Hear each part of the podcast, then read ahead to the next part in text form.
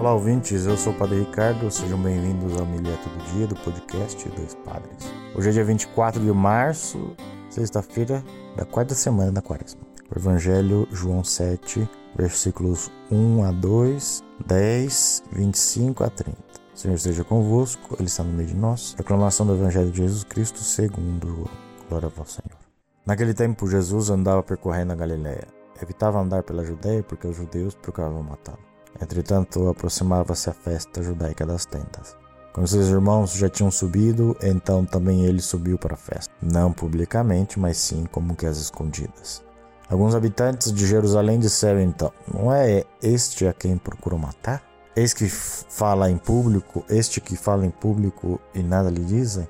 Será que na verdade as autoridades reconhecem que ele é o Messias? Mas este nós sabemos de onde é. O Cristo, quando vier, ninguém saberá de onde é. Em voz alta, Jesus ensinava no templo, dizendo: Vós me conheceis e sabeis de onde sou. Eu não vim por mim mesmo, mas o que me enviou é fidedigno. Aí sim, não o conheceis. Mas eu o conheço, porque venho da parte dele e foi ele quem me enviou. Então queriam prendê-lo, mas ninguém pôs a mão dele porque ainda não tinha chegado a hora. Palavra da salvação, glória a Senhor.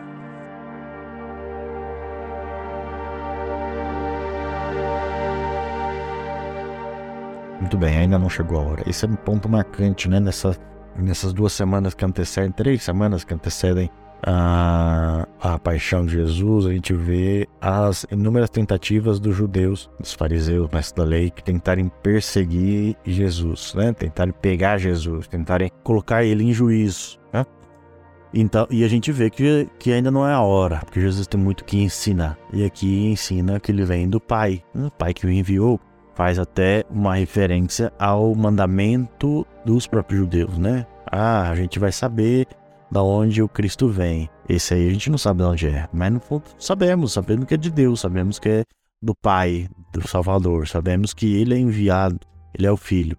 Então, entender que para tudo tem a nossa hora, né? Para tudo tem a hora, tudo vai acontecer e não precisamos adiar as coisas, simplesmente viver com intensidade aquilo que a gente está vivendo. Nós estar com pessoas, conversar, partilhar, é, viver com intensidade. E aqui, no ponto de vista de fé, de religião, da nossa rotina diária, colocar sempre a nossa escuta atenta ao envio que o Pai nos faz, né? A cada dia. Cada dia, cada dia, Jesus está no nosso meio, Jesus fala com a gente, Jesus mostra a sua presença através de sinais, através das próprias pessoas à nossa volta, através de nossas ações, né, de nosso testemunho ou de testemunho de outros.